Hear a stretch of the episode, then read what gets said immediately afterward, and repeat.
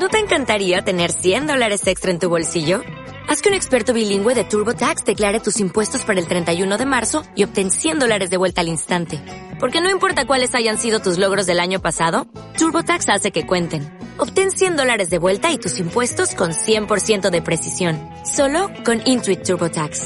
Debes declarar para el 31 de marzo. Crédito solo aplicable al costo de la presentación federal con TurboTax Full Service. Oferta sujeta a cambios o cancelación en cualquier momento de nombre por el hecho de que me fiche el Pucela y si encima el Real Valladolid asciende y yo me llevo también la prima por el ascenso, me va a salir mejor a, a todas luces que estar sentado en el banquillo del Sardinero. Es la noticia que ayer te contamos en Radio Marca Valladolid, el interés en Raúl Fernández, pero no es la única opción, porque al final este chico tiene contrato con el Real Racing Club de Santander y, esto es un problema. Tiene que rescindir y el Real Valladolid necesita un portero, un segundo portero de forma urgente. Por lo tanto, es un poco el inconveniente que hay, aunque eh, desde el lado de Raúl Fernández sobre todo hay mucho interés en venir al Real Valladolid y tienen máxima confianza en que en este tema, en que este tema se desbloquee, que pueda rescindir con el Racing, argumentando pues bueno que no juega nada y sobre todo que no cobra y, terminar vistiendo eh, la camiseta del Real Valladolid. Eh, vamos a esperar, ya decimos que es un tema eh, que nosotros al menos lo que nos llega es que no está para nada cerrado, que el Real Valladolid, insistimos, baraja más opciones, pero ahí está el interés en Raúl Fernández y también el interés en Raúl Fernández de recalar en el Real Valladolid Club de Fútbol como segundo portero. El chico lo tiene bastante claro e insistimos, fue la noticia que en el día de, ayer te adelantamos los compañeros de Radio Marca Valladolid. Un fin de semana que te vamos a ir repasando de aquí a las 3 de la tarde, que nos ha dejado esa derrota del Real Valladolid, a la que tenemos que sumar también un fin de semana negro en el balomano vallisoletano, porque perdió el Atlético Valladolid en Nava, en un partido que tuvo de todo, pero que cayó del lado segoviano, corta la buena dinámica de los de Nacho, y el Aula también perdió en el posiblemente peor partido de las chicas de Peñas en toda la temporada. Fue en Galicia y frente al Porriño, declaraciones que luego vamos a escuchar de Miguel Ángel Peñas, la verdad es que tremendas. Eh, muy duro con, con, sus chicas cuando suele ser todo lo contrario. También entendemos que porque se lo ganan en otros partidos cuando dan una imagen completamente diferente a la que dieron el pasado sábado. En básquet, el Maiwigo ganó el trofeo de Diputación tras derrotar al Bucaneros de Sonseca y Pit Michael en el municipal de Zaratán. Y en rugby, una de cal y una de arena. Ganó el Braquesos entre Pinares el sábado en Pepe Rojo a Vigo Rugby Club en un partido relativamente fácil para los de Diego Merino. Y el Chami perdió, el Hermi El Salvador perdió y empieza un poco a preocupar el equipo de Juan Carlos Pérez porque se descuelga de la, de la parte más alta, podríamos decir, de la división de honor. Cayó en un campo, es cierto, complicado como San Román, sintético, con Vasco además, pues bueno, intentando dar alegrías a, su afición. Heredero, eh, luego te escuchamos ya a partir de las Dos y veinte, dos y media en el estudio para, para, analizar al detalle ese encuentro, esa derrota del Real Valladolid ayer en, en Palamos. Un fuerte abrazo, gracias. Un abrazo, chicos, hasta luego. Una y treinta y nueve minutos de la tarde.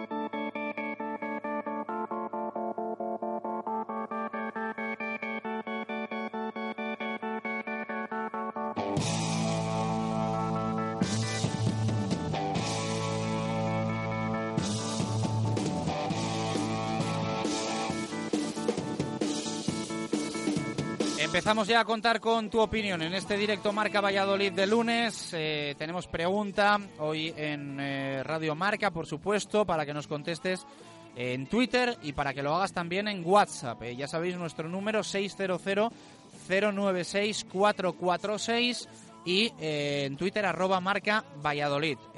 pregunta que hacemos en el día de hoy.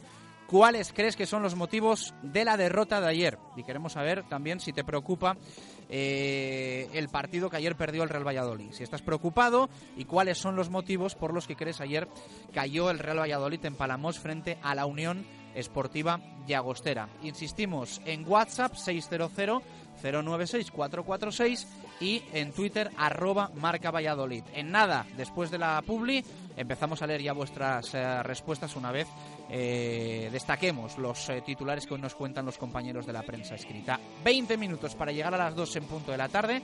Hasta las 3 te acompañamos en directo Marca Valladolid. Radio Marca Valladolid, 101.5 FM. Cocomo Sports Bar ya en Valladolid. ¿Buscas un sitio donde ver cualquier partido de fútbol? ¿Quieres ver el básquet? ¿O la Fórmula 1?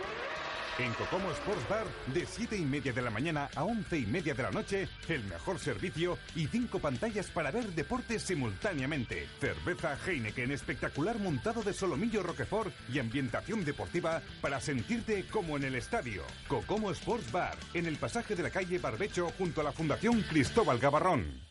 Hotel La Vega. Ofertas especiales para bodas y comuniones 2015. Te ayudamos a que tu día sea lo más especial posible. Si quieres celebrar tu evento, Hotel La Vega, visítanos y te informaremos de las fantásticas promociones para bodas y comuniones, salones especiales y amplios jardines para que sea como lo soñaste. Hotel La Vega, 983 40 7100. Todo el sabor en un clásico. Restaurante La Dama de la Motilla. Un lugar ideal para comidas o cenas familiares. Restaurante La Dama de la Motilla. La elegancia en el paladar. Tenemos una moderna y creativa cocina.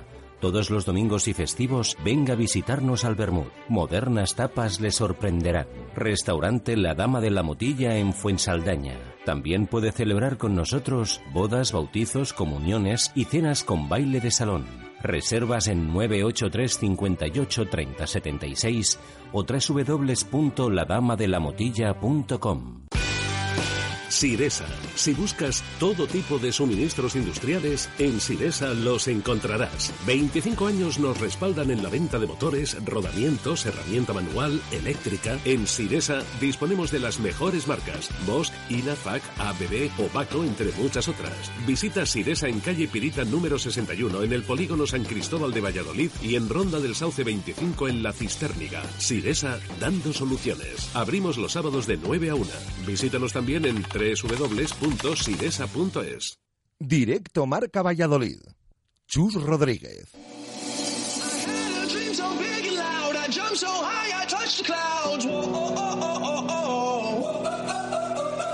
stretch my hands out to the sky. We dance with monsters through the night.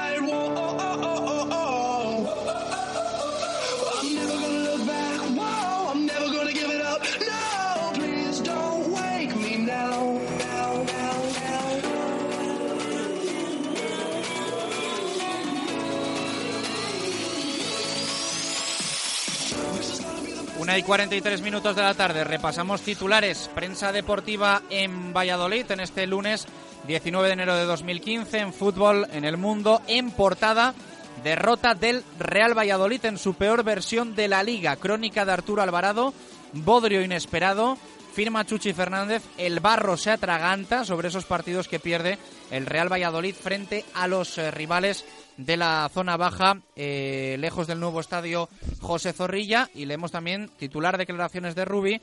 Ha sido nuestro peor partido y para las de los jugadores, derrota sin réplica. Sobre el mercado, eh, cita a Radio Marca Valladolid El Mundo y eh, titula Interés en Raúl Fernández y en el día de Valladolid en portada Frenazo en Palamos, la crónica de Manu Belver en páginas interiores, fiasco en Palamos. En el, norte de Castilla, perdón, crónica de Arturo Posada, petardazo en Palamos, Fernando Bravo, misericordiosos a nivel del mar, posiblemente sea el partido, el peor partido de la temporada, admite Rubi, la estrategia da tres nuevos puntos al Valladolid Promesas y el Tordesillas fulmina al líder. Luego hablaremos de todo esto en el tiempo para el fútbol, pero fantástico el equipo de Rubén de la Barrera y qué vamos a contar ya del Torde de Jesús Turiel que ayer eh, consiguió vencer a la Arandina. En el diario Marca, el Llagostera se viste de grande. Eh, en rugby, en el mundo, solo Cats no es suficiente. Titular para la derrota del Salvador. En el norte, el Hermi se descuelga en Santander. Y en el día, el Bisonte embistió al Hermi El Salvador.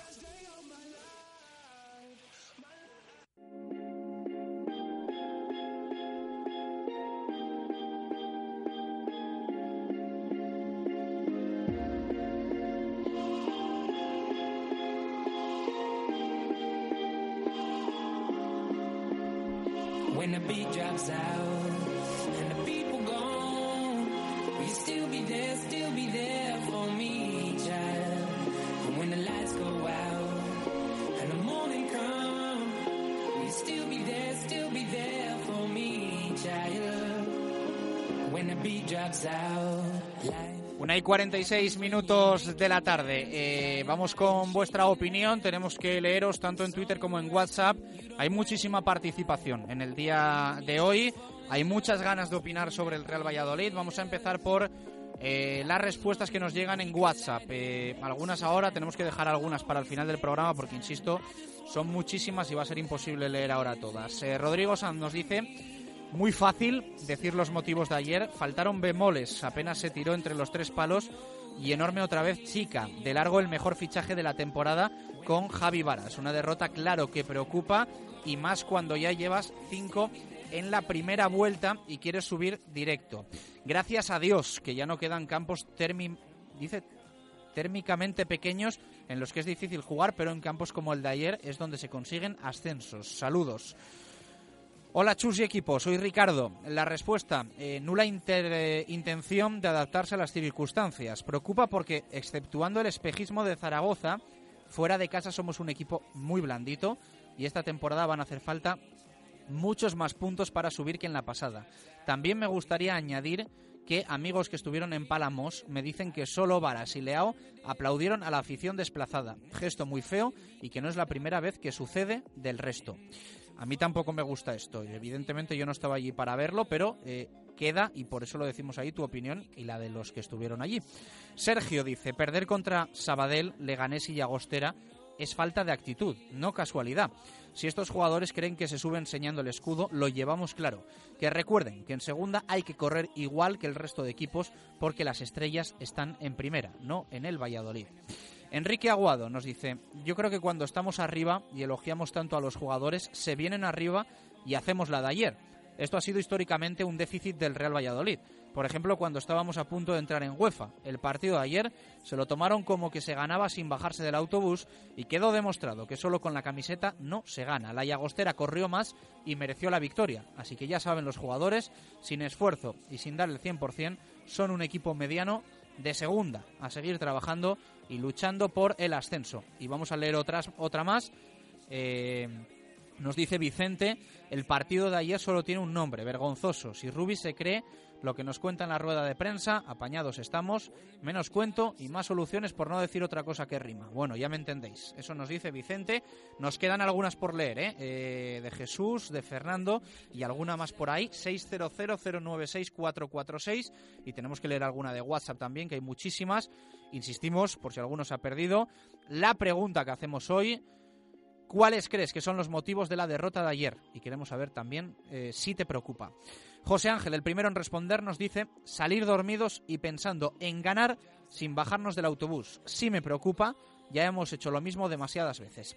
Al Rusi, dice Rubi planteó mal el partido y no hizo nada por cambiarlo durante el mismo.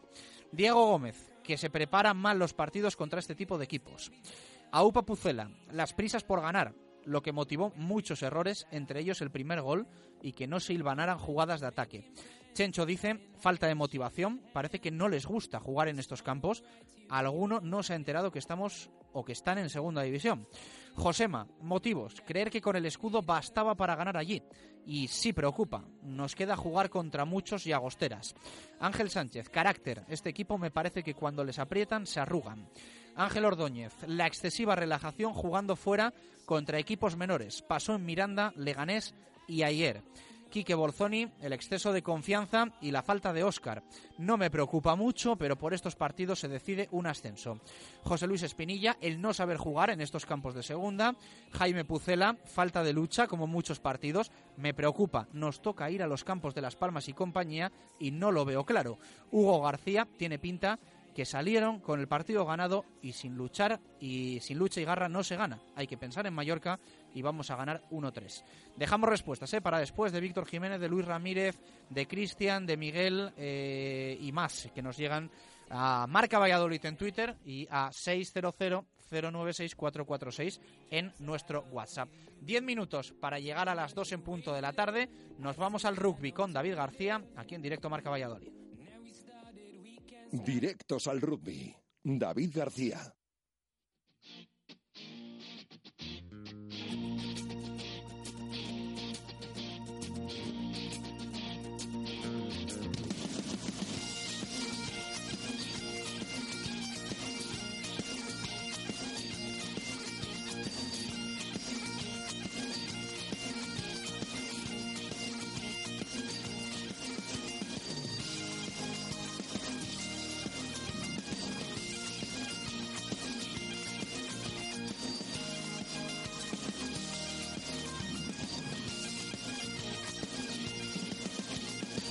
Poco más de siete minutos para llegar a las dos en punto de la tarde. Vamos con el rugby. Una de cal y una de arena, que le encanta esto a David García. Perdió el Chami, ganó el BRAC, que se afianza en la parte alta de la clasificación el equipo de Diego Merino y baja, bueno, pues alguna opción el de Juan Carlos Pérez. David, ¿qué tal? Buenas tardes. Saludos. Vamos a aclarar el tema de que me gusta esto. Quiero decir la frase una de cal una arena, no que pierda un equipo y que gane otro. Ah, ¿eh? vale, vale, la por frase, si la acaso, frase, por la si acaso, sí, sí. La frase, tenemos claro que no es así, además. Eh, Yo me sorprendo, de hecho, del resultado de- del Salvador. Sí que sabía que era un partido mucho más reñido, lógicamente mucho más complicado que el del Vasco Independiente de Santander, de- perdón, que el del BRAC con el Universidad de Vigo, con el Brussels Universidad de Vigo, pero sí que me sorprende un poco las formas y lo que pasó con, con el tema de- del partido. Luego, analizando un poco la crónica, efectivamente se ve que lesiones y tal pudieron descentrar un poco al equipo y cuando ya quiso ponerse las pilas ya era un poco tarde. Pero bueno, un resultado que luego a la tarde desgranaremos eh, eh, extensamente. 28-20 favorable al Vasco Independiente, que quieras que no, se vuelve a meter un poco en la pomada, aunque todavía está a 10 puntos, se mete un poco en la pomada de esos cinco primeros, cuatro primeros equipos. Y el Vigo, eh, un día antes, en Pepe Rojo a las cuatro y media, pues una victoria tranquila, sosegada, con malas noticias. Por la ejemplo- victoria del BRAC. Sí, del BRAC, 47 a 7. Eh, por cierto, hay que decirlo, en el partido de en San Román se lesionó Dani Marrón. eh, tiene dos meses, bueno, hay más lesiones, pero la que se sabe concretamente la de Dani Marrón y estaba convocado con, por Santi Santos para la selección. Tiene dos meses, se va a perder esa convocatoria, con lo cual imagino que no estará muy bien de ánimos el, el jugador vallisoletano desde aquí le mandamos un saludo. Y por parte del BRAC también, pues eh, la lesión de Nacho Müller, que parece ser que eh, pues va a ser un poco más dura, más larga de, de lo que se temía, eh, porque ya vino de- del partido del partido de la semana de la semana pasada. Eh, como decimos, victoria para el conjunto quesero. También en la tarde le analizaremos un poco más, desgranaremos un poco más con Eso esa, es, hoy esa de crónica. 7 a 8 eh, tenemos zona de marca desde el Cocomo Sport Bar para hablar del rugby vallisoletano, del rugby nacional y del rugby internacional, aunque últimamente solo tenemos tiempo para hablar del vallisoletano. Sí, bueno. sí, la verdad es que no- nos vamos en tertulias y al final eh, casi no hablamos de, de- de casi nada.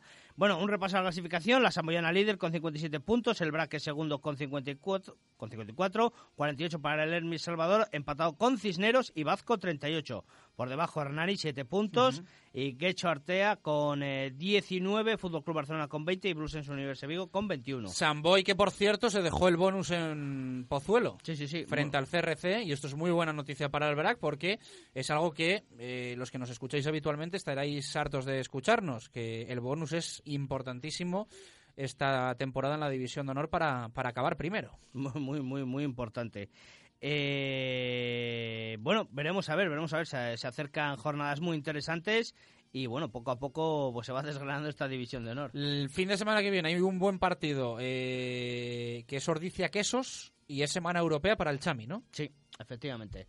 El Salvador, ya lo hablaremos el viernes eh, más eh, extendidamente, se enfrenta a ese torneo clasificatorio para la Challenger Cup y se desplaza a tierras italianas. Que no se nos vaya el tiempo. Regional, chus, que luego si no lo dejamos. El Salvador venció al eh, Club Deportivo Salamanca Rugby por 43 a 16 y el Arroyo perdió en Derby Vallisoletano 7 a 22 con el eh, BRAC, que eso es entre Pinares. Con lo cual la clasificación, eh, Levidrio, Rugby León es líder con 45 puntos, BRAC es segundo con 36, Adus eh, tercero con 30 y eh, Arroyo cuarto con 25. Cerran- el Salvador es quinto con 12 y cerrando Salamanca con 0. Y en femenino, El Salvador venció al Gijón Rugby Club por 36 a 5. Lo siento, Chus. El Salvador es segundo con 27, 27 puntos. Y esta tarde tenemos un invitado muy especial. ¿Quieres que te lo adelante? Venga.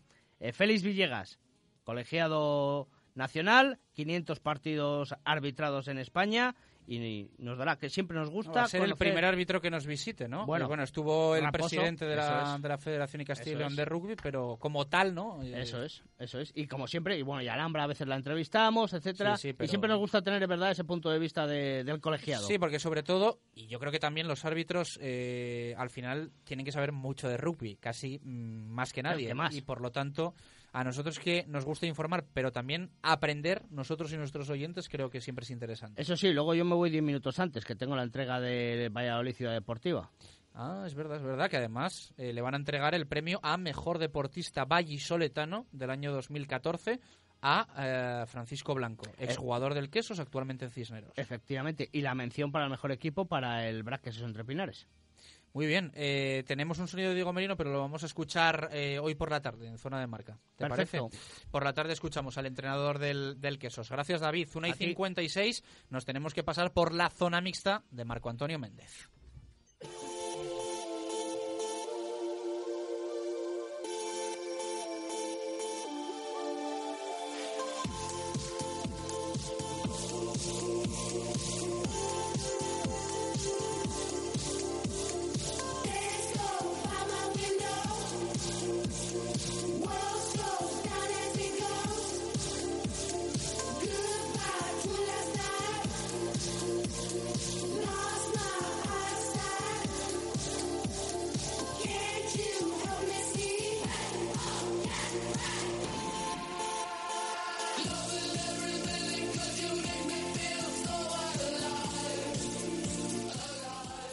Más de dos minutos para las dos. Marco Antonio Méndez, ¿qué tal? Buenas tardes, ¿cómo estás? Buenas y marcadas tardes. ¿Me vas a arreglar en zona mixta el fin de semana que hemos tenido o, o no? Bueno, en algún Algo caso, sí, ¿no? En algún caso sí. Ahora lo veremos, lo desglosaremos, pero evidentemente hay algún equipo que también ha resultado triunfador. Creo que ha sido el peor de la temporada, ¿eh? a nivel deportivo. Derrotas del Real Valladolid, derrota del Atlético Valladolid, del Aula Cultural, todos estos en partido oficial. Perdió también el Chami. Eh, lo salva el Braquesos entre Pinares. eh, el básquet, el Maywigo, en una victoria, pues bueno, más anecdótica que otra cosa en el, amistoso. en el trofeo de Diputación frente a Bucaneros.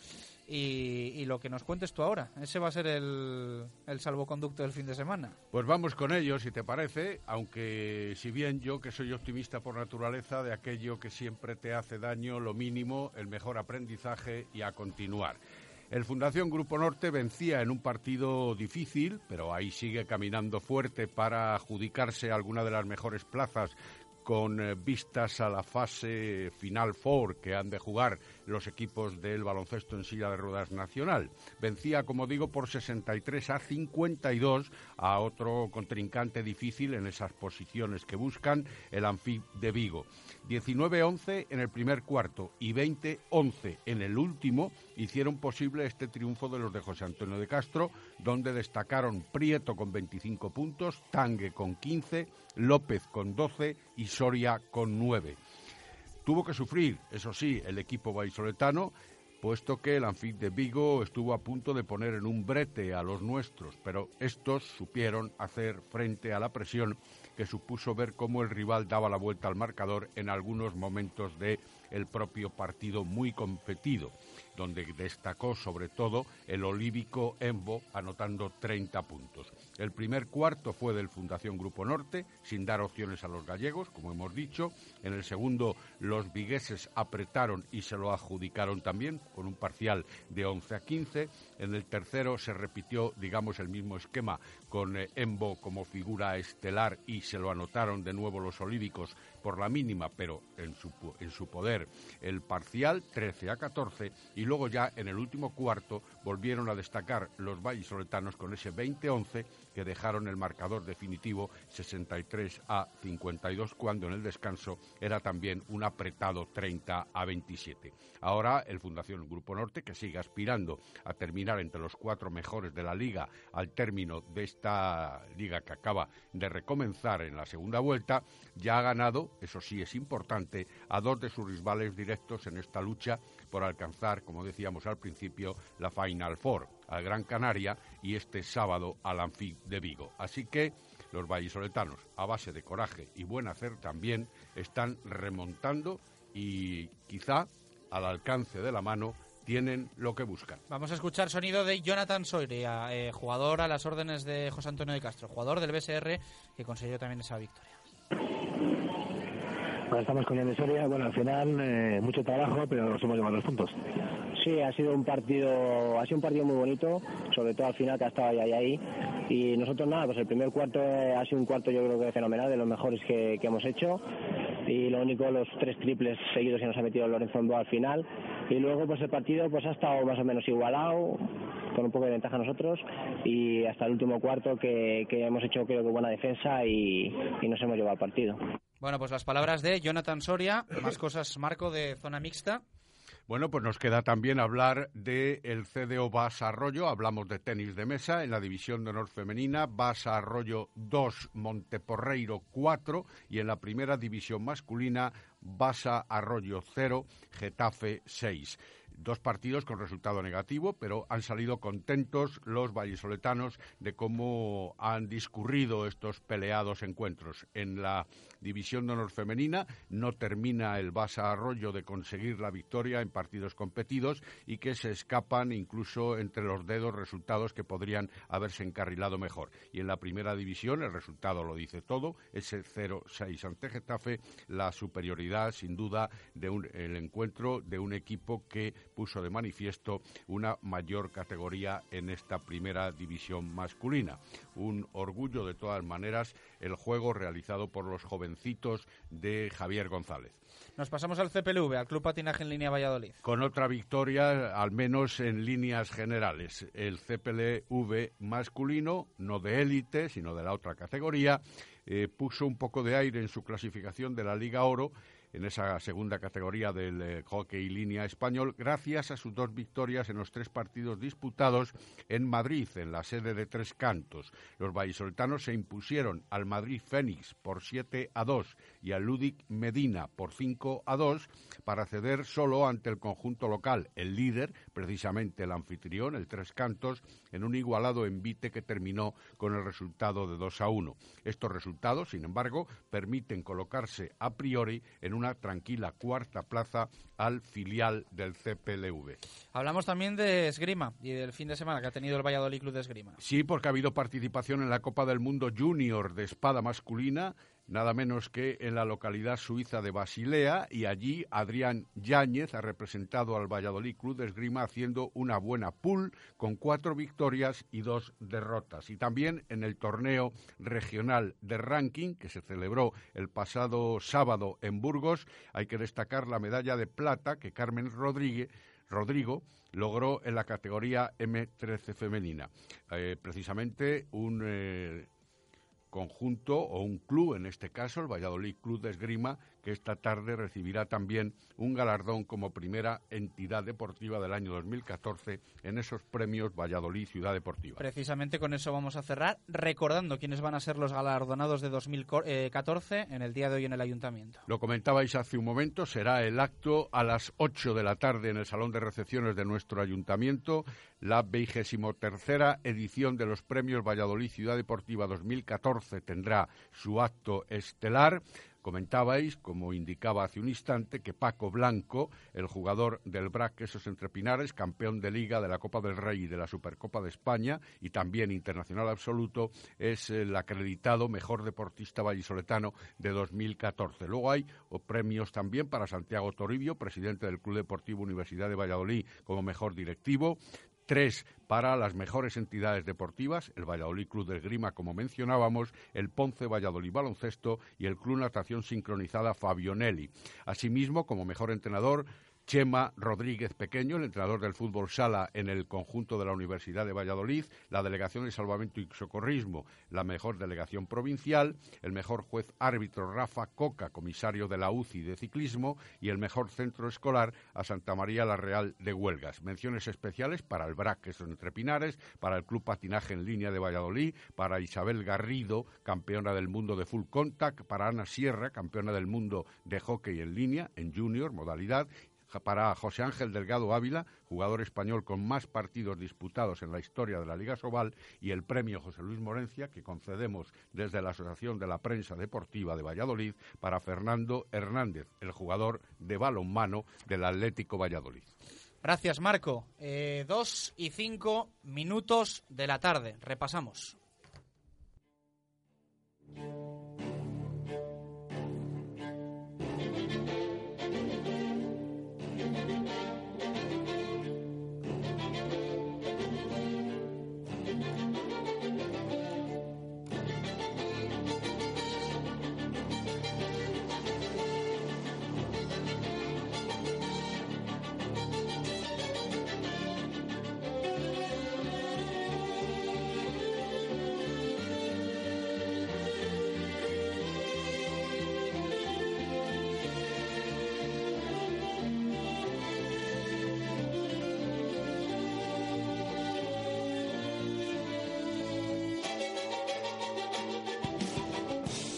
Dos y seis minutos de la tarde, estás escuchando directo Marca Valladolid en Radio Marca en este lunes 19 de enero de 2015, en el que te estamos repasando un fin de semana nefasto para el deporte vallisoletano y que solo salva el Braquesos entre Pinares y poco más, lo que nos ha contado Marco Antonio Méndez en esta zona mixta que acabamos de clausurar. Porque Perdió el Real Valladolid en Palamos frente a la Unión eh, Esportiva y Agostera, 2-0.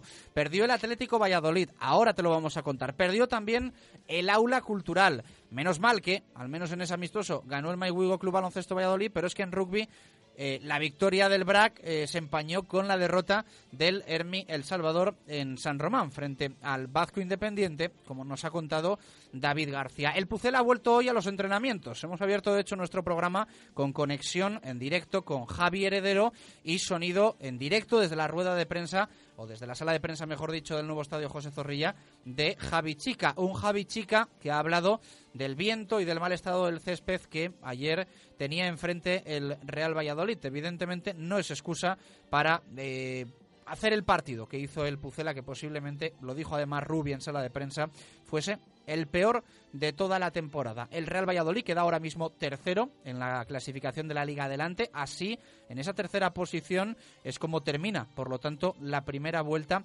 Esos eh, 38 puntos ahora mismo a 5 de la Unión Deportiva Las Palmas y a 2 del Real Betis Balompié, que es el que ha saltado esa plaza de ascenso directo. Luego te vamos a ampliar, luego vamos a escuchar más sonidos del partido de ayer, por supuesto, y también te vamos a actualizar, como te hemos hecho al principio del programa, cómo está la posible llegada de Raúl Fernández, eh, que en principio llegaría hasta final de temporada para sustituir a Dani Hernández, como ayer te adelantamos en eh, Radio Marca Valladolid. Es el actual segundo portero del Racing de Santander y tiene pasado en la cantera del Athletic de Bilbao. Opción para la delantera, lo apuntó ayer el norte de Castilla, Quique Sola.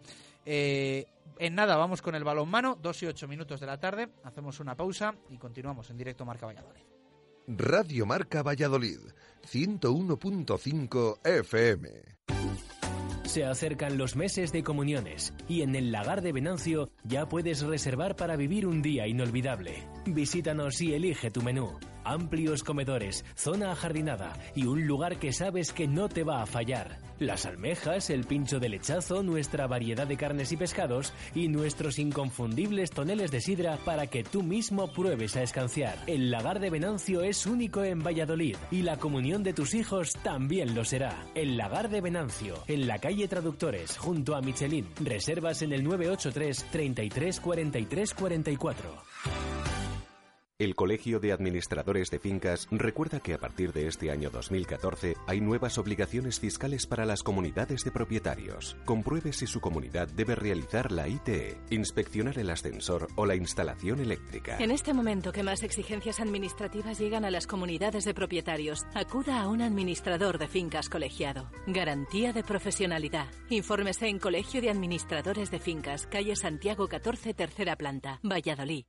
Kia, Valladolid Motor, en Avenida de Burgos 31, te ofrece toda la gama de vehículos Kia y el mejor servicio postventa. Más de 12 años dedicados exclusivamente a la marca Kia nos convierten en el mejor aliado de tu coche y de tu futura compra. Ven a vernos a Kia, Valladolid Motor, en la Avenida de Burgos 31, los especialistas en Kia. ¿Conoces Quintos y Tapas?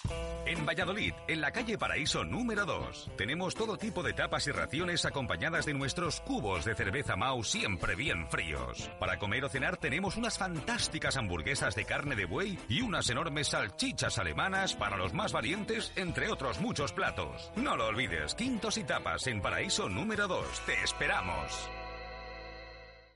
Directo Marca Valladolid. Chus Rodríguez.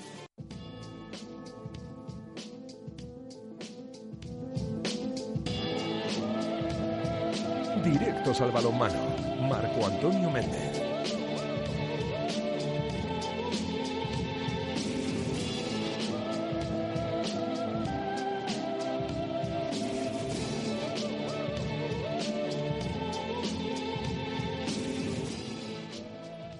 Y once minutos de la tarde, vamos con esos dos malos resultados que tenemos que, desgraciadamente, contar del fin de semana. Dos derrotas, la del Atlético de Valladolid en Nava y la del Aula Cultural en Porriño. Dos derrotas además dolorosas y que llegan en mal momento. Marco. Ni Lobstack, como diría aquel, nada que objetar. Dos derrotas que además han asumido los integrantes de un lado y los integrantes y las integrantes en este caso de otro, porque reconocieron al final la superioridad de los contrarios o de las contrarias y sus propias posibilidades ante estos encuentros. Por ir por partes y desglosando, el Atlético Valladolid perdía por 21 a 17 en Nava de la Asunción. Un partido del que ya en la previa todo el mundo hablaba de las dificultades que tendría para los vallisoletanos de Nacho González, hago este inciso, vallisoletanos de Nacho González, ante otros vallisoletanos muchos de Álvaro Senovilla en Nava de la Asunción.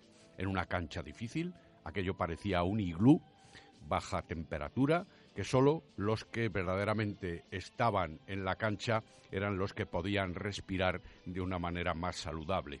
Todos los demás, lleno absoluto, mil personas, muchos desplazados desde Valladolid, casi se les oía más a estos desplazados vallisoletanos que a los eh, propios socios del balonmano Nava, pero al final triunfo para el balonmano Nava de Álvaro Senovilla que supo sacar mejor partido de las posibilidades que fueron concurriendo a lo largo del encuentro. Pero, antes que nada, un partido para mí personalmente que me satisfizo en todos los sentidos, jugado de poder a poder, con una dureza defensiva y con un sacrificio defensivo inconmensurable por parte de ambos conjuntos. Mayor acierto en la primera parte, especialmente de los de Álvaro Senovilla. Quizá también ayudados por una cierta permisividad arbitral, porque alguno de sus jugadores se excedió en la dureza, ya lo comentábamos también el viernes, el paso difícil de la línea roja de la contundencia a la antideportividad, pero en definitiva el 9 a 7 en el marcador dejaba también claro que había sido superior el equipo de Nava de la Asunción ante los de Nacho, que en muchas ocasiones se encontraron con las dificultades ofensivas. Quizá hay que pensar aquí en el lastre importantísimo que supone no tener al central específico y anotador de muchos partidos, Alfonso de la Rubia, en las mejores condiciones físicas. Un problema de isquiotibiales que viene arrastrando durante algún tiempo y que se puso de manifiesto claramente, especialmente incluso en la segunda parte, porque ahí también eh, hubo una clave importantísima para el Atlético Valladolid. Hubo durante 13 minutos sequía goleadora de los de Nacho y eso cuando iban 13-14 ventaja en el marcador se notó sobremanera para entrar en la recta final en la que volvieron a aprovechar sus oportunidades los eh, segovianos que se alzaron con ese triunfo que quizá puede parecer exagerado, pero fraguado algunos minutos antes de llegarse al final. Con todo, yo extraigo algunos aspectos muy positivos para los vallisoletanos. Por ejemplo, la gran defensa que realizaron y la excelente actuación del guardameta Rey Enrique, el hispano-cubano. También no cedieron nunca ni un ápice las posibilidades de recuperarse en el marcador, aunque en ocasiones no terminaban lográndolo. La reacción tras el descanso, doblegando al Nava en el marcador y en el juego, pero no pudiendo sustentarla.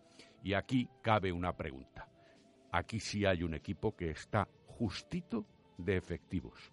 Alguien tiene que ir pensando si se aspira, como se aspira, eso ya está ratificado, a algo más importante, que ha de jugarse sin duda, porque el Atlético Valladolid va a quedar entre los cinco primeros de manera absoluta, eso ya también estoy convencido de ello, alguien tiene que pensar que el equipo necesita algún refuerzo. Y ojo, la factura de los isquiotibiales de Alfonso de la Rubia me preocupa. Ojalá que no vaya más, ojalá que el tratamiento pueda ser lo más consistente posible para tener al jugador siempre más o menos dispuesto o totalmente dispuesto. Pero es que además de los nueve goles de Fernando, Alfonso de la Rubia venía anotando una media de seis goles por partido. Y en este encuentro no anotó ninguno. Bueno, pues eh, jugador importante, evidentemente, lastrado por esa lesión que veremos a ver en qué, en qué queda, pero, pero puede ser un, un serio problema para el Atlético Valladolid. Vamos a escuchar a Nacho González, esto decía, el técnico del Atleti del partido. Está claro que nosotros es lo que un poco lo que hemos hablado, el nivel defensivo de los equipos, el nuestro, bueno, pues eh, con, pequeños errores estoy contento, pero en ataque nos ha costado mucho y ahí es donde sufrimos porque con 17 goles pues ganar es muy complicado. 21 en defensa es correcto, pero o sea, me parece muy buena cifra, pero pero 17 en ataque pues es- estamos flojos, hemos estado ahí flojos y, y ahí un poco el resultado. También ha habido opciones eh, buenas de lanzamiento, hemos tenido unas cuantas opciones claras de lanzamiento que Geray ha estado bien y también pues eso se nota. Las palabras de Nacho González, el técnico del Atlético Valladolid, que eh, decía eso de un partido que Marco presentó varias dificultades ¿no? para, para los vallisoletanos. Sí, la adaptación a la pista, por un lado, el hecho de las dificultades que siempre se alberga por parte del Nave de la Asunción con el conocimiento de ambos equipos hasta la saciedad, con un guardameta Geray Lamariano, no lo he comentado hace un instante, que hizo uno reconocido por él de los mejores partidos que él recuerda. O sea, que Así lo estuvieron los porteros soberbios, Así ¿no? lo dijo en la rueda de prensa, sí fue un duelo de porteros importantísimo y muy a destacar. Y luego también, naturalmente, bueno, los factores que significan la frialdad del pabellón, las dimensiones del pabellón. Es un pabellón que solamente tiene una grada en una de las bandas longitudinales, pero que está completamente cerrado Sí. en los otros tres lados del rectángulo porque es un frontón. Vamos a escuchar a Nacho hablar de esas dificultades. Partidos que, que sabíamos que iban a ser muy complicados eh, fuera de casa ganar es, es muy difícil y Nava pues lógicamente es una pista muy complicada para, para ganar por el grandísimo equipo que tiene con jugadores de alto nivel que, que en los momentos difíciles son los que han tirado del carro como Alberto Camino que, que ha metido unos goles al final y ha jugado a muy buen nivel David Fernández eh, Geray y un poco el bloque central defensivo son los que les han, les han mantenido. Y bueno nosotros a trabajar y sobre todo a hacernos fuerte en casa que, que es lo que la idea que tenemos desde el principio de la, de la temporada Las palabras de Nacho González hablaba del encuentro, también de esas dificultades que se le presentaron al Atlético Valladolid. Y vamos a escuchar también a Roberto Pérez.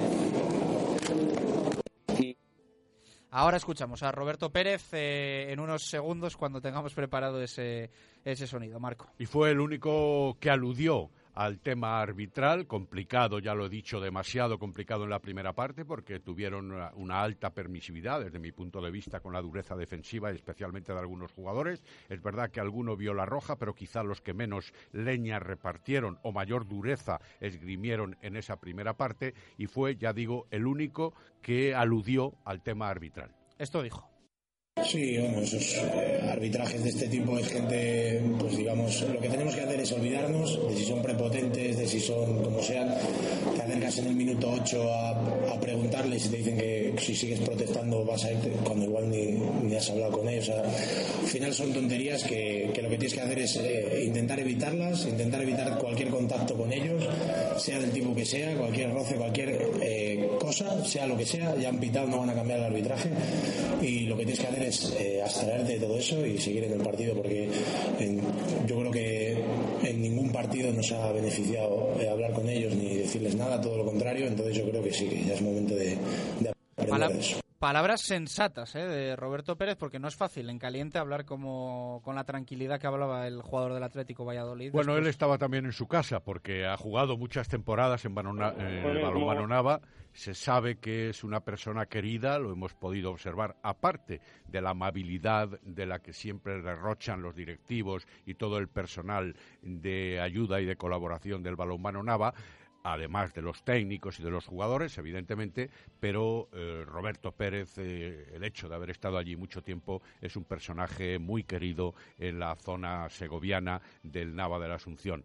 Y, lógicamente, también eh, había que hablar de esa manera en tal ocasión porque él no quería sembrar tampoco ninguna discordia, presumo, ni entre los naveros, ni entre los vallisoletanos, ni con el colectivo arbitral. Bueno, pues eh, el Atlético Valladolid, como decía Marco, que evidentemente pues eh, baja un poquito el chance en la clasificación, pero eh, sigue ahí y, bueno, pues las, las aspiraciones siguen siendo siguen siendo máximas. Sigue siendo segundo con 20 puntos, eso sí, ahora está a 6 y no a 4 como estaba antes del partido de Nava con respecto al Teucro, que volvió a vencer por 35-32 al Alcobendas y que ahora tiene en esa primera posición de la tabla 26 puntos. Y además igualado con el GoFit, el equipo que desde Cataluña había perdido por 31 a 30 en esta jornada, con lo cual en esos puestos cabecero se queda la clasificación realmente como estaba. Bueno, pues mañana ¿eh? en frío ya un poquito más eh, analizamos al Atlético Valladolid y lo que va a tener por delante. Nos pasamos al aula cultural, Marco, también derrota y derrota dolorosa, ¿eh? Eh, por lo que dijo Miguel Ángel Peñas, lo vamos a escuchar ahora en unos segundos, eh, partido malísimo de las chicas del aula. Sí, eh, se acumulan también determinadas circunstancias. Venían con la euforia y con la satisfacción de haber eliminado al Castelldefels de la Copa de la Reina y de haberse clasificado para esa fase final a disputar en Castellón el próximo mes de febrero. Venían también arrastrando mentalmente y desde el punto de vista de la emotividad lo que ha significado la lesión de Cecilia Cosío, un buen baluarte defensivo que obviamente no podía estar en este encuentro ni va a estar en todos los sucesivos, con lo cual va a haber que reajustar ese talón de Aquiles de las de Miguel Ángel Peñas en lo que significa el nivel defensivo de 6-0 y también quizá un poco en la confianza, pensando que el Porriño, muy por debajo en la tabla clasificatoria, podía ser un enemigo menor, aunque toda la expedición sabía de la dureza también de la que hace gala el eh, conjunto gallego en su propio feudo. Y lo decíamos aquí también en la previa. Ojo a las posibilidades de solventar esa dureza del porriño. Pero es que además al equipo vallisoletano no les salió la mejor versión de su juego. Terminaron sucumbiendo ante el porriño por 30 a 25. Al descanso ya perdían por un 14-10. Nunca pudieron solventar las diferencias del marcador.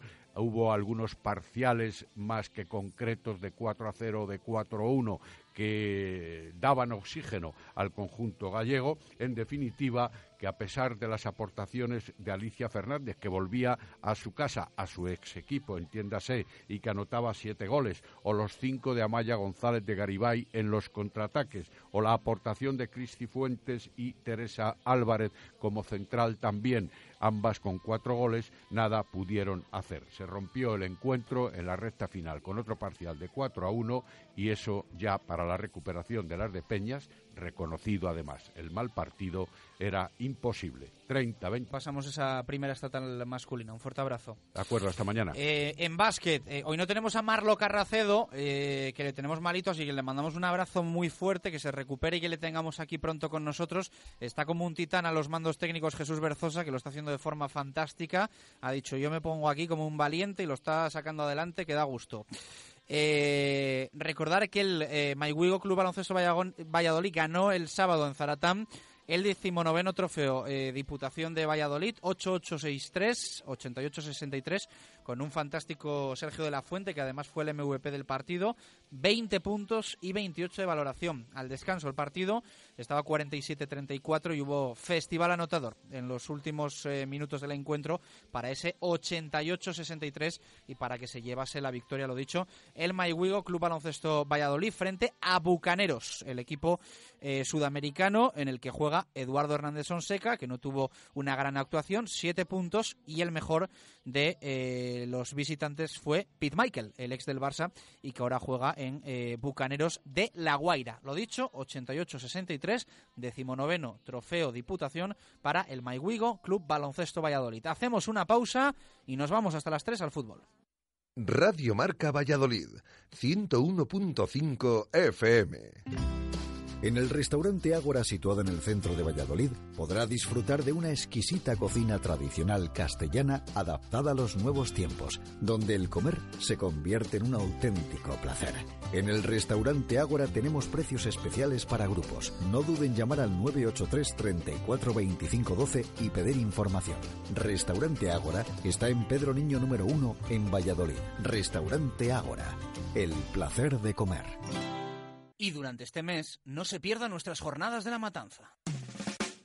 Si aún no conoces el portón, no sabes lo que te estás perdiendo. Y si no, escucha. Dos copas de barbadillo más una ración de rabas de peludín por 8 euros.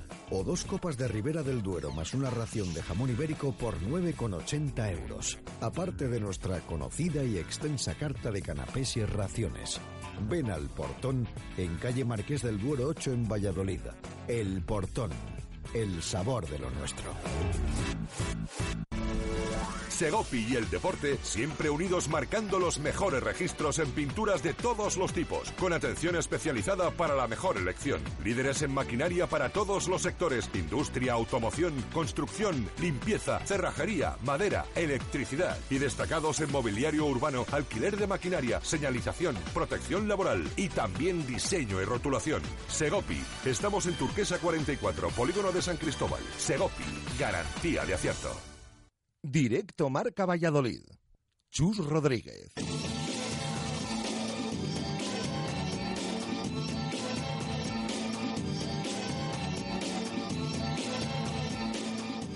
Con Nissan Eilo Motor, concesionario oficial Nissan en la avenida de Gijón de Valladolid, nos vamos al fútbol.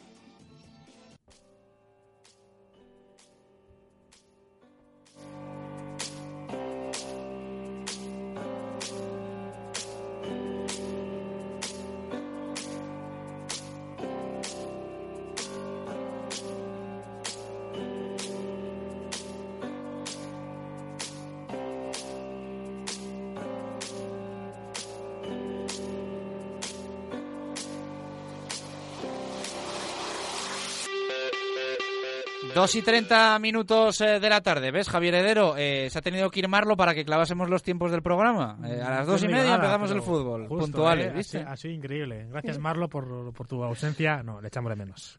Se le echa de menos, pero lo está haciendo muy bien Jesús Berzosa. Sí. Está a tope. Está por, por encima de las expectativas. Sí, sí, le, le veo aquí enfrente concentrado. Madre mía, está rindiendo a un nivel realmente alto, ¿eh? de notable alto. Bueno, eh, a poco mejor que el Real Valladolid ayer. Nos Sí. ponemos serios, eh, derrota 2-0, derrota además que, bueno, a nosotros por lo menos nos duele. No sabemos si a todo el mundo le duele o no le duele, pero nosotros ni la esperábamos ni la verdad eh, nos hace ningún tipo de, de gracia, porque era pues una jornada final de la primera vuelta para conseguir tres puntos o al menos no perder, seguir en el ascenso directo y al Real Valladolid hay dos cosas esta temporada que se le están dando fatal que es asentarse en esas dos primeras posiciones, estar tranquilo arriba y conseguir ganar cuando se ve primero o segundo, y luego algo que sí que es preocupante, que es su dinámica y sus números cuando se enfrenta a un equipo de la zona baja, directamente vamos a decirlo, a un equipo que está en descenso y eh, lo hace lejos del nuevo estadio José Zorrilla.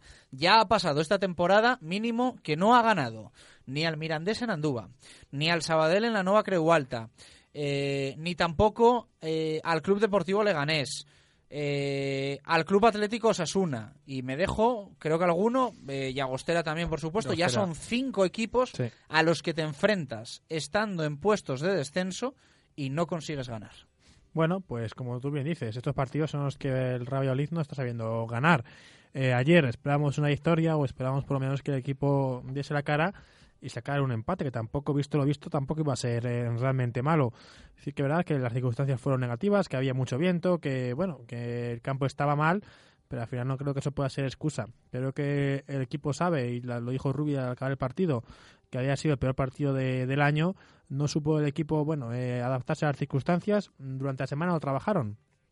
Mucho balón parado, eh, bueno, muchas segundas jugadas. Al final el partido, pues no salió. Yo creo que ayer era un partido de haber ganado con un gol de, de córner o de falta o una jugada un poco embarullada y no pudo ser. Eh, la segunda parte el equipo fue un poco a jugar más, a querer eh, ganar el partido y en el minuto 4, tras un fallos defensivos, eh, llegó el gol de Llagostera y a partir de ahí creo que el equipo tampoco supo, supo remar contra corriente. Ya ha pasado más veces. El día de Pamplona también pasó, cuando el equipo va por debajo, logró empatar, pero después no supo reaccionar. El día de Leganés también, cuando el equipo le metieron el primer gol es como que se vino un poco, un poco abajo. Ya el segundo gol, bueno, el, equipo estaba muy arriba, Rubi hizo cambios eh, muy ofensivos, sacó a Pereira, sacó a Guilla Andrés, eh, sacó a Omar y al final el equipo estaba muy descompensado. Bueno, el segundo gol creo que es más an- anécdota que, que el primero, que sí que es verdad que, bueno, que era evitable y que al final te deja con la sabor de boca de que este equipo ha vuelto a perder la oportunidad de, de seguir arriba. Voy a saludar también a Jesús Berzosa, que nos está escuchando. Luego tiene que hacer además repaso, eh, que ha ido mucho mejor la cosa de Segunda B y Tercera División con los vallisoletanos. Jesús, ¿qué tal? Buenas tardes, ¿cómo estás? Hola, buenas tardes. Bueno, eh, te escuchamos bajito, a ver si te puedes eh, subir un poco más. Eh, ¿Qué te pareció el, el primer equipo? Bueno, pues uh, sensaciones encontradas. Eh, eh, las sensaciones negativas es que el equipo no supo leer el partido, ni yo creo que tampoco el entrenador. Pero bueno, como punto positivo hay que decir que es un, es un estadio en el que el Valladolid no está acostumbrado a jugar, eh, un campo complicado. Ya sé que no vale como excusa, pero bueno, el, el Valladolid eh, no hay que ponerse nerviosos. Estamos en una zona yo creo que relativamente tranquila para el ascenso. El- nos faltan Alfaro, nos faltan Roger, es decir, este equipo, o nos faltó Oscar, que bueno, que vamos a contar, en condiciones normales este equipo a lo mejor si hubiera tenido todas las eh, mm, efectivos en... Yo tengo que decir que yo eché mucho de menos a Oscar, evidentemente, Sí. pero que también lo ves y piensas Claro. que no era un partido para Oscar. No, porque O sea, decir, juegan balones por arriba. para claro. Óscar, ¿no? Sí, sí, no, desde luego, estamos convencidos por eso, porque son balones que se juegan mucho por arriba. Aquí nos hacía falta un delantero tanque para colgar balones, pero bueno, no lo tenemos y había que jugar de, de- de ese- de esa forma. Entonces, bueno, pues por buscar la posibilidad es eso, que nos faltan bajas. Hemos pasado ya a Llagostera y quería apuntar antes que he oído a Javi que nos, cuando nos ha llamado desde, desde el Estadio Zorrilla, Las Palmas va allí, a Llagostera, a Palamos y veremos a ver porque no va a ser tampoco nada fácil para ellos. ¿eh? Que a lo Sí, pero no- también lo que dice Javier Heredero es verdad. eh, hay diferentes formas de verlo, es, es- es cierto. Sí. Y, y solemos nosotros ver la negativa para, para nosotros, porque al final eh, nosotros somos, somos así, ¿no? no porque queramos ser negativos con el Real Valladolid, sino que somos negativos en- con, con nosotros mismos, Sí, que, lo, sí. que lo vemos todo siempre un poco oscuro. Un poco oscuro. Entonces, claro, puedes verlo desde eh, la Unión Esportiva Llagostera va a afrontar el partido del fin de semana que viene contra Las Palmas más relajado, porque ya ha conseguido ganar al Real Valladolid y ya tiene esos tres puntos que quizá entre Pucela y Las Palmas pues no esperaba. Y otra forma de verlo es que va a estar motivadísimo, Sí. porque bueno, pues se ha demostrado a sí mismo que es capaz de ganar, casi me atrevo a decir que a cualquiera, porque si ganas al Real Valladolid, pues eres, eres capaz de ganar a Sí. cualquiera, ¿no? Yo creo que la inyección de adrenalina que sufrió ayer en la Llagostera le va a venir de perlas para el partido de Las Palmas. Hay- y... hay- hay dos puntos de vista. Exactamente. Sí, sí, está claro, pero bueno, vale. Sí, vamos a ver la, la parte Claro. positiva, es verdad. Sí, es que- verdad, ¿no? que- sí, que Ellos pueden estar, pues, pues- Sí, pues crecidos. Conscientes de que pueden ganar cualquier equipo. Al final yo creo que, que Llagostera creo que ayer encontró el camino. No sé si, si generalmente siempre juega así, pero creo que al final defensivamente yo le vi un equipo bastante compacto y veo que es un equipo que, que tiene cosillas en bandas eh, y tiene gente arriba buena. Sergio León me pareció un jugador bastante aceptable para segunda división. En la banda te- tenía Ríos, que es un jugador que desbordaba muy bien. Quiero decir, es un equipo que está abajo, pero que yo creo que al final eh, puede, puede ir arriba y no deja de ser un, un equipo complicado. Lo bueno que tiene este Valladolid, que ha ido a jugar a Leganés, ha ido a jugar a Miranda, ha ido a jugar a, a Gijón, ha ido a jugar también ayer a, a Palamos, a Llagostera. Al final ya los desplazamientos van a ser un poco más o mejores. Es verdad que hay que ir a Las Palmas, hay que ir a Sevilla para jugar contra Betis, pero bueno, son partidos ya más abiertos. Lo bueno de esta primera vuelta que ha dejado atrás, bueno, campos que en los que realmente eh, jugar a fútbol es complicado. Alcorcón, eh, Soria. Claro, yo no sé qué decirte, Javier Heredero. Eh, claro, es que al final el Valladolid precisamente Lugo. se está, Sí. vale, te atascas en esos campos, pero yo prefería haber quitado, a mí esto me lo dices antes de temporada, eh, de que arranque la temporada y prefiero haberme quitado Gran Canaria, el Benito Villamarín y los de los Cocos. No te engaño, vamos. Sí, pero a lo mejor al juego del Valladolid le viene mejor en los campos de, de Mallorca, del insular de Las Palmas, eh, que este tipo de campos. Pero bueno, son, Ah, formas de verlo. También sí. ya se verá cuando vayamos a jugar ahí como, como estamos, pero yo creo que también si vas a jugar a esos campos creo que en la segunda vuelta, sobre todo, si ves muy apretado, la presión es más para el equipo que juega en casa, para el equipo que, que juega fuera. Yo creo que también se puede jugar un poco con, con eso. Es decir, si vas a, a Sevilla a dos puntos, un punto por encima o empatado a puntos, creo que ellos tienen más presión de ganar que tú de conseguir la, la victoria, porque para ti el empate sería sería bueno. Bueno, esto sí, que verdad que son maneras de, de verlo y que, que al final pues eh, lo que hay que hacer es intentar ganar en todos los campos, sea el de Palamos o sea el de, de Gran Canaria. Es que si te das cuenta, eh, ayer el, el balón hacía unos extraños con el viento rarísimos. De hecho, eh, lo comentaron en la retransmisión que incluso con los micrófonos Pero de Berzosa, a ver, viento... ¿no lo, ¿no lo hacía para la Llagostera el viento también? Claro. Es que- Sí, pero es que ellos están más acostumbrados a jugar así, yo creo. No sé, es mi opinión. Pero, que- eh, pero, pero más viento que hacen los anexos, es que tampoco... Es que ayer con los micrófonos de ambiente que tienen un- una mata de pelo bastante larga, se oía el del viento, o sea, y eso en una retransmisión televisiva te digo yo que es complicado que se oiga, ¿eh? No sé, sí que es verdad que en la primera parte había parece más viento que en la segunda parte, pues también es verdad que, que Valladolid tienen que adaptarse a... Quiero decir, Valladolid pudo jugar más por debajo, por ejemplo, en la primera parte intentó mucho balonazo cuando tenía viento en contra, pues tenía que haber intentado jugar más el balón por debajo, ¿no? Adaptarte a que tú has, tra- has intentado trabajar en balones largos, pero no está el campo ni, ni el viento para hacerlo, pues vamos a intentar un poquito jugar más por debajo. Están Timor, Álvaro Rubio, André Leao, que son jugadores que pueden hacerlo, y ayer prácticamente pasaron desapercibidos. Eh, Timor eh, pasó más eh, porque dio una patada tremenda que era de, de roja. Y le dieron muchas también, ¿eh? También le dieron muchas, sí, le dieron un par de ellas que, bueno, una en la- en la- pero bueno, al final quiero decir, no hicieron un partido realmente que recu- recuerdes por, por algo con el balón, fue más, bueno, a eso me refiero, que tuvo que, que intentar jugar más la pelota Mm. porque tenía jugadores para ello. Yo hubiera sacado, por ejemplo, a Guy Andrés, que está más acostumbrado a jugar en ese tipo de campos en segunda B y en tercera, que por ejemplo a Jeffren, que no está acostumbrado a pegarse, por así decirlo, con ese tipo de jugadores. Creo que Rubí se equivoca en ese sentido, bueno, y, y sacar a los 15, cuando quedan 15 minutos, tampoco puedes pretender que el chico salga y te, y te resuelva el partido. No, pero eso, eso- esa visión tampoco. Yo tampoco creo que Ruby pretendiese eso. Yo creo que lo saca porque es una, tiene una alternativa y lo saca, ¿sabes? Quiero decir, si no hubiese sacado, diríamos que ¿por qué no sacado a Guilla Andrés al final del partido? ¿no?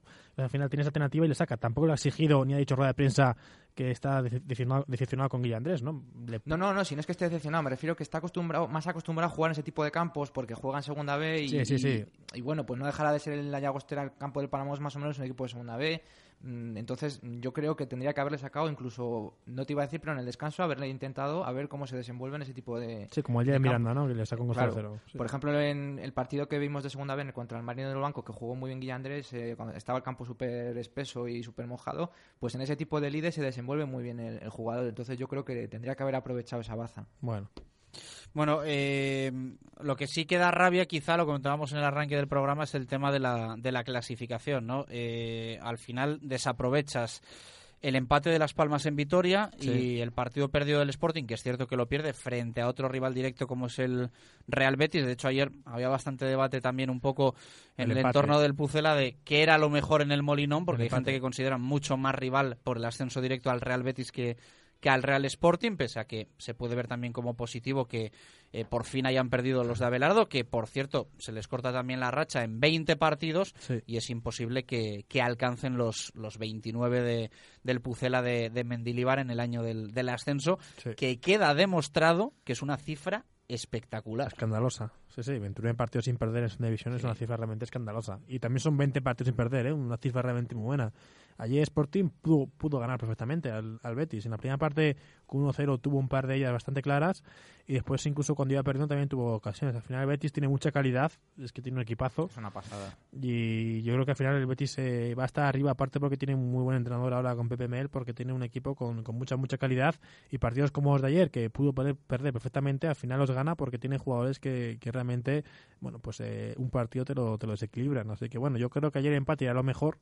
Aunque el Sporting siguiese sumando, creo que a los dos le restaban dos puntos y creo que, que era lo mejor. Al final ganó el Betis, que iba para, para arriba y que ahora sí que sí, el Betis parece un rival, de, bueno, un candidato claro al ascenso. Yo fíjate que me alegré de la victoria del Betis, pero por, por cortarle un poco la racha al Sporting. Pero claro, yo también contaba que el Valladolid iba a sacar los tres puntos Claro. de Palamón. Pero luego, claro, luego viendo el resultado dije yo, pues casi era mejor que hubieran quedado empate. Claro, claro, a eso me refiero. Es que al final eh, el empate ayer de- del Betis de- te dejaba a Sporting un punto por encima, pero el Betis seguía por debajo. Ahora al final el Betis está puesto dos puntos, puntos por encima y, y- y- tienes la obligación de recortar esos dos puntos y va a ser complicado porque Betis va, va para arriba. Ha fichado ya Portillo de, del Málaga, quiere fichar un par de ellos más. Bueno, yo creo que la sí. segunda vuelta va a ser realmente todavía más difícil que la primera. Bueno, eh, vamos a escuchar las palabras de Rubi ayer en la sala de prensa de Palamos. Esto era lo que decía el entrenador del eh, Real Valladolid una vez concluía ese partido, la, derrota 2-0 del Real Valladolid frente a la Llagostera. Es un tema de, las dificultades que tiene este rival, que es un rival también otra vez muy intenso, un rival que sabe aprovechar mucho las, dimensiones de su terreno de juego y que luego que, que a nosotros este fútbol nos cuesta, es así, es así. Y, y te digo porque estamos muy preparados y el equipo para mí no ha tenido ningún tipo de problema de querer, pero no ha podido, le ha costado mucho y cuando parecía que las cosas podían venir un poco a nuestro favor, hemos encajado ese gol y, y nos ha costado. El empate lo ha tenido Marc ahí en el remate de cabeza y bueno, eh, no, no, no, no hemos tenido nada de, no digo suerte, porque creo que el rival ha merecido la victoria, pero bueno, eh, ante las dificultades no hemos tenido ese pelín de fortuna de meternos en el partido. Pero también no me esperaba hacer un gran partido de aquí, me esperaba intentar igualar la, eh, que el marcador fuera apretado y que tuviéramos esa mm, opción en alguna ocasión, pero sabía que no íbamos a ganar aquí fácil. Ya lo dije, eh, he estado aquí en Palamos y en Figueras muchas veces, cómo gira el aire, las dimensiones del terreno. eh, yo creo que a los jugadores se les ha mentalizado mucho de lo que se iban a encontrar, se han dado cuenta que se han encontrado. La primera parte lo hemos pasado fatal con el aire, sacar de puerta y ver a Javi Varas que el balón no llegaba ni a medio campo, eso es, complicado, estar ahí dentro del campo y, sobreponerte todo eso. Y nada, eh, como te he dicho al principio, creo que es un partido que seguramente pues eh, nos lloverán las críticas, es normal, pero mm, creo que es un partido para sacar muy pocas conclusiones. No va a tener nada que ver este partido con los 21 que quedan de liga. Bueno, pues ahí están las palabras de Rubi, ¿viste? Con un redoble de tambores y todo al, Sí, al señor, final del, tacatá. del- del sonido. Bueno, pues eh, creo que Rubi, como siempre, analiza muy bien el, el partido. Creo que el equipo es consciente de que esta semana va a ser un poco dura en cuanto a, afición y también un poco en cuanto a prensa, porque van a haber críticas. Es decir, bueno, un partido otra vez contra un equipo en descenso que no se consigue ganar y también cómo se pierde. Creo que ayer el juego de Valladolid, después de tres partidos que venía siendo bastante bueno, fue otra vez eh, malo, muy malo. Mm, sí que es verdad que no salía nada, ni los controles, ni siquiera aquella ocasión de chica que, que pegó en el, en el travesaño quiso entrar. Pero bueno, yo creo que a este equipo se le, se le puede y se le debe exigir un poco más. Y yo creo que ellos mismos saben que, que pueden dar mucho más. Sí, está claro. Rubí yo creo que más o menos coincide en todo lo que en lo que estábamos hablando del tema de la climatología y tema de viento, que bueno, que es verdad que para la Llagostera también también es un factor en contra, pero bueno, eh, estábamos convencidos de que no iba a ser un partido fácil y, y el, el Real Valladolid pues bueno ha caído como como yo creo que va a caer más de uno. eh, de hecho creo que no, no sé si fue la Ponferradina o algún equipo también Tercero perdió allí tercero perdió allí. O sea, Sí. quiero decir que el campo fácil no, no va a ser. Entonces, vamos a ver si nos hace otro favor el, do- el domingo ganando a Las Palmas y, y podemos. Lo primero es ganar, que Sí. hay que viajar ahora a Mallorca, Sí, a que viene además de, de ganar de Mirandés, al ¿no? Mirandés, ¿no? 2-0, sí. Al final el Plaza Mallorca, complicada, sí, pero Mallorca tiene que empezar a ganar ya sí o sí otra vez para, para empezar a, a pensar en estar arriba. Tuve una racha muy buena después de, de estar sin ganar ocho partidos, luego han otra vez han vuelto abajo. Bueno, Carpien sigue un poco, ¿no? Como entre, entre que sigue, entre que no sigue, pero al final creo que va a ser un partido complicado. Lo que me gusta de, del Mallorca que es un equipo que juega el balón y que, que también deja jugar. Y creo que en esos partidos el Valladolid se puede desenvolver mejor. Es decir, tiene jugadores arriba como Oscar que, que seguro que va a llegar porque hoy ha estado entrenando con, con el, con el equipo como, como Jonathan Pereira, pues jugadores de, de calidad que, que en ese fútbol se, se desenvuelven mejor. Así que yo creo que es un partido que a priori me da menos miedo que, que el que me da Llagostera, pero sí que es verdad que, bueno, que es un campo difícil y que históricamente a Valladolid no se le ha dado nada bien. No, no se le ha dado bien, pero de todas formas es un campo amplio, grande y Sí. con espacio. Yo creo que Valladolid juega bastante mejor. Veremos a ver si Mójica saca ese potencial que ayer no pudo sacar por problemas precisamente de espacio y que Bueno, tampoco eh, le dejaron. Que también que ayer eh, yo creo que el entrenador eh, estudió muy bien a Valladolid y a Mójica le, le ponía tres tíos encima. Al final, este equipo también ha vivido mucho estas tres jornadas de Mójica, de su velocidad, de sus internadas, y en cuanto el, el colombiano no ha podido hacerlo, faltan variantes. Creo que también eso es un poco un debe para Rubi. Es decir, tiene que, que intentar buscar otra variante que no sea siempre cuando el equipo no, encuentra más, entrar por la izquierda y, que corra Mójica. Al final creo que el tiene que exigirse un poco más y intentar, eh, intentar hacer cosas diferentes. Ayer Jeffren, por ejemplo, pasó prácticamente inadvertido, lo intentó, luchó, pero en ataque, ¿qué es lo que tiene que hacer? No, no, no estuvo acertado. Oscar Díaz, otra vez lo mismo, tuvo su oportunidad, pero no, no la aprovechó. Si bien es verdad que siempre le buscaban por arriba y es- no es un jugador para, para luchar balones aéreos, también creo que no estuvo acertado.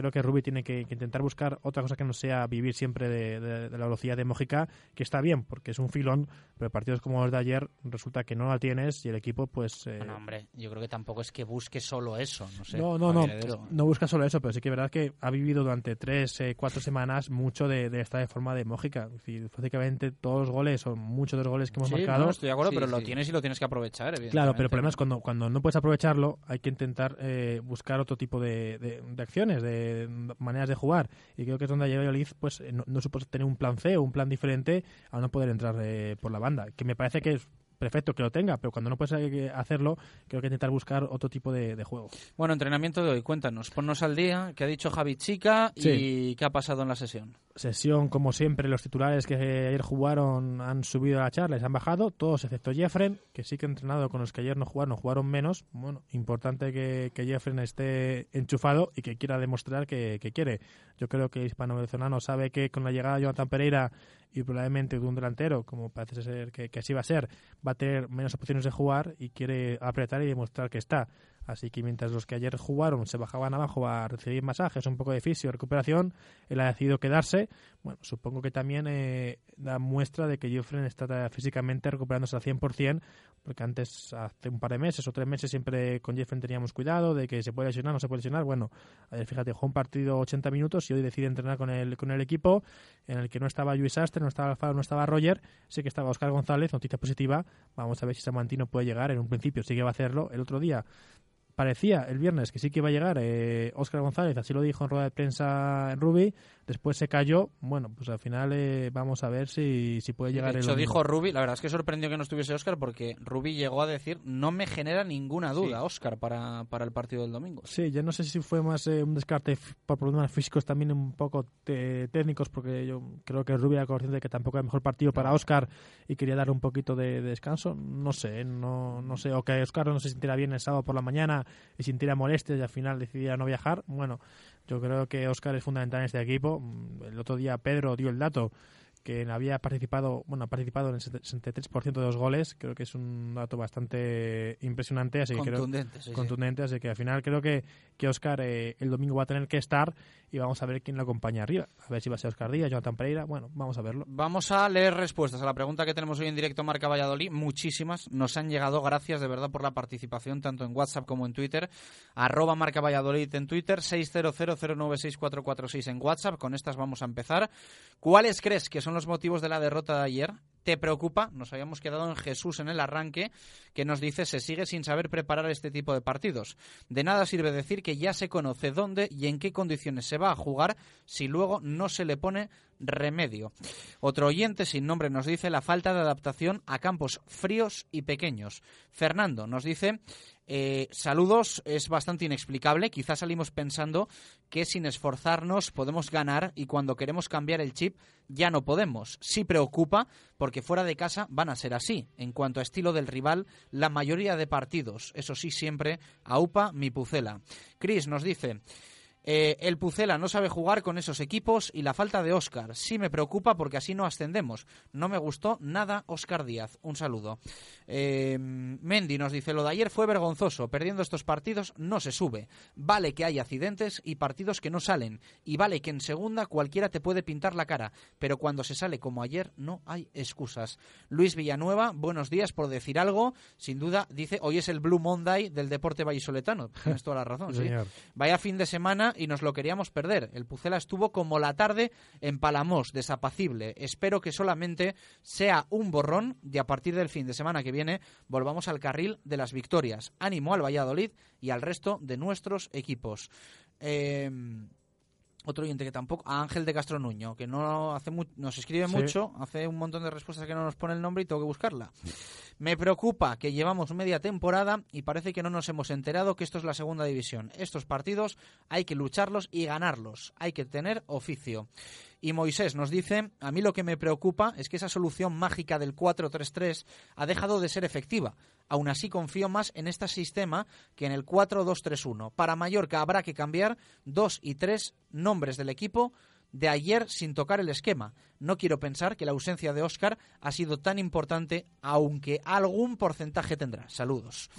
Eso en WhatsApp. ¿Algo que objetar? ¿Algo que apuntar? ¿Algo que dar la razón? Bueno, al final lo del sistema creo que es un partido que ha salido mal, tampoco se puede ahora no Eh, juzgar porque bueno, un partido ha salido mal y otro ha salido bien. Bueno, vamos a ver que Rubí si continúa con este voto de 3-3 o prefiere cambiar de nuevo. Y que no es objetivo, porque ya decimos, y sigo insistiendo al campo, y que no estaba Oscar. Y yo creo que lo que apuntabas antes de, de que le ha dejado fuera, yo creo que un poco porque estaba mejor tocado y porque las condiciones del campo no eran las idóneas para él, creo que ha ha preferido reservarlo para Mallorca, que le va a venir mejor. En Twitter, eh, Hugo nos dice, tiene pinta que salieron con el partido ganado y sin lucha y garra no se gana. Hay que pensar en Mallorca y vamos a ganar.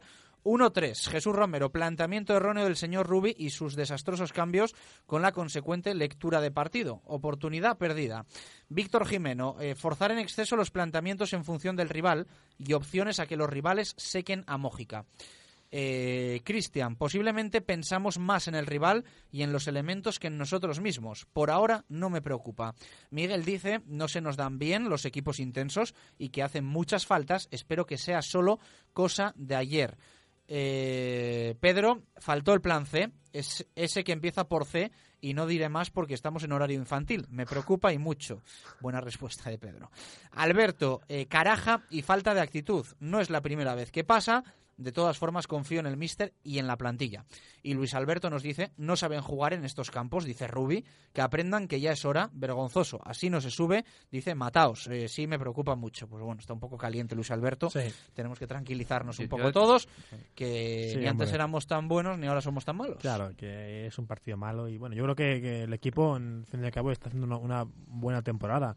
Puede ser mucho mejor, siempre se puede ser, puede ser mucho mejor, pero creo que tampoco es para estar, bueno, ya pensando en que este equipo no, no va a subir o no va a tener opción de subir. Creo- Ayer, ayer estaba la gente, lo, lo pulsaba muy nerviosa en las redes sociales. Eh, Incluso he visto algún tuit que podía la cabeza de Rubi. Digo, pero por Dios, que, que falta toda la segunda vuelta. Que parece Bueno. mentira que no, está, no hemos estado en segunda división nunca, que son 22 partidos. O sea, Hay que tener un poco de calma. 21, Evidentemente estamos en un momento clave de la temporada. Claro, Eh, No se pueden ganar todos los partidos, pero bueno, yo creo que es una cuestión también de cómo se perdió Eso el es. partido de ayer. Eso lo es. que molesta sobre todo a, a- a los aficionados, a los oyentes en definitiva. Claro. Eh, Jesús Berzosa, vamos con tu repaso. Eh, segunda división B, tercera división eh, grupo 8. Empezamos por el equipo de Rubén de la Barrera, que consiguió tres puntos y que no deja de sorprendernos, en este caso positivamente. Pues sí, el, si el primer equipo nos daba esa mm, mala noticia, el Real Valladolid B nos daba una buena. Ganaba el 0-1 en el campo del Zamora, en el Ruta de la Plata. Un partido con bastante ritmo por parte de ambos equipos en el que el Promesas tuvo ocasiones en la primera parte, como un mano a mano que falló precisamente el zamorano Jorge Hernández, un disparo al larguero de Ángel y otra ocasión muy clara de Javi Navas que Miguel, del portero del Zamora, desbarató. El equipo zamorano también tuvo opciones en la primera parte de adelantarse en el marcador, pero no consiguió materializar las ocasiones que tuvo en ese caso.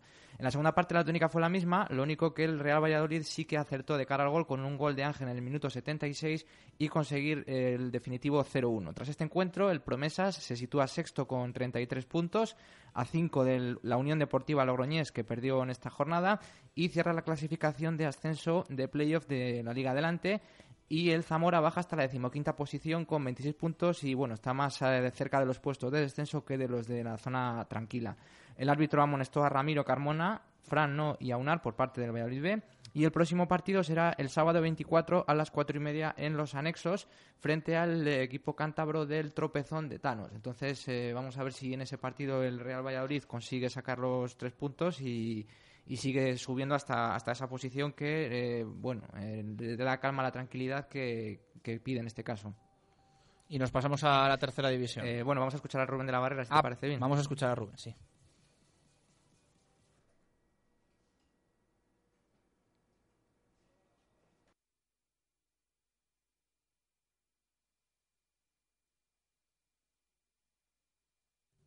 Bueno, pues no conseguimos escuchar a Rubén de la Barrera. Estábamos Fue en ello. importantísimo, Ahora ¿no? sí. Por cómo transcurrió la, la jornada, por lo que suponía para nosotros venir aquí, con, con, con varias ausencias, eh, que por otro lado pues complicaban el, el hecho de, de pretender jugar como normalmente lo, lo hacemos. Y por otro lado, pues un, un rival, ¿no? Que, que en cuanto a salida de, de balón, en circulación, pues nos dificultaba, ¿no? El, eh, nuestro hacer en la primera mitad. A partir de ahí, en base a envíos, fuimos asentándonos en campo contrario. Entiendo que tuvimos ocasión, ocasiones claras, no más claras, para habernos puesto por delante, dentro pues de un partido en el que eh, juego ha habido poco y eh, ocasiones, pues eh, entiendo que las, las más claras han sido nuestras. le daba vergüenza salir. Yo creo que como estaba yo aquí ha dicho... Bueno, pues eh, ahí estaban las palabras de Rubén de la Barrera. Cerramos Sí. Berzosa con la tercera división. Sí, en la tercera división hubo, pues como siempre, cara y cruz. El Villa de Simancas perdió 5-1 en su visita al Mirandés B. A priori era un partido complicado, como hablábamos el viernes en la previa, ya que el filial burgalés en un- es un conjunto bastante completo de esta tercera división. El equipo de Diego Macón, tras esta derrota, se queda penúltimo con 16 puntos, a 4 de la zona de salvación que marca el Cerebreña.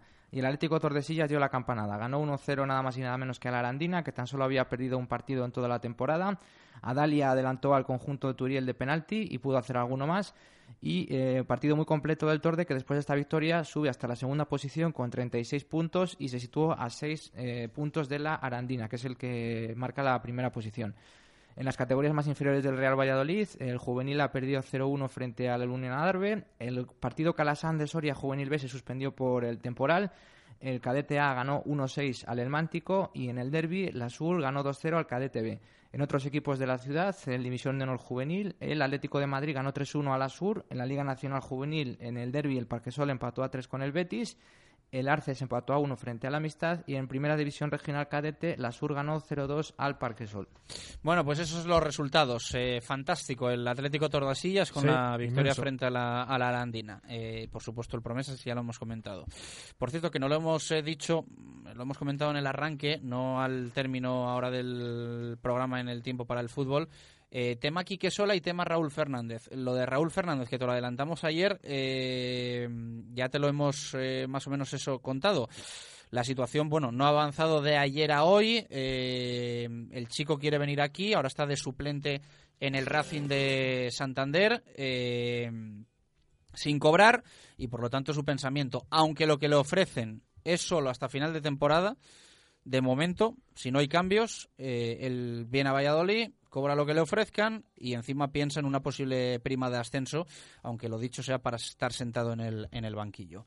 Esa es la actualidad con eh, Raúl Fernández, portero suplente del Racing, al que ha tocado Braulio, que está loco por venir, pero que tiene que rescindir en Santander.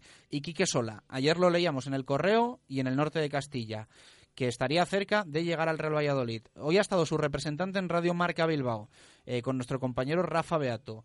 Eh, ha dicho su representante que Quique Sola prefiere jugar en Primera División, que está valorando la opción del Real Valladolid, pero que eh, les han dicho que tienen que responder pronto. Eso es lo que le ha dicho el Real Valladolid a Quique Sola, que la respuesta tiene que ser ya. Así que entendemos que si no, a otra cosa mariposa. Pues sí, tendrá otra cosa ya pensada o quizás atada a Braulio, aunque dará prioridad a Quique Sola, que es un jugador creo que, bueno, puede ser eh, realmente fundamental en este equipo. Te da otra cosa que no tenemos, te da un jugador alto, fuerte, va bien por arriba, eh, tiene gol, creo que es un jugador de, de gran calidad, pues también entiendo que el jugador navarro también esté pensando en, en equipos de primera como el Elche, como el Eibar. Bueno, creo que al final va a tener que decidir entre hoy o mañana o pasado, porque si no, se va a pasar esta oportunidad y vamos a ver, porque hay equipos en primera que aunque le quieran fichar, a lo mejor no pueden por motivos económicos y, y se queda sin jugar un año. Gracias, Javier Hedero. Eh, gracias a Jesús Berzosa Gracias. y a Marlo Carracedo, a los dos que hoy, cada uno a su manera, eh, han estado y han sacado adelante este, este directo Marca Valladolid. Mañana más, un fuerte abrazo, adiós.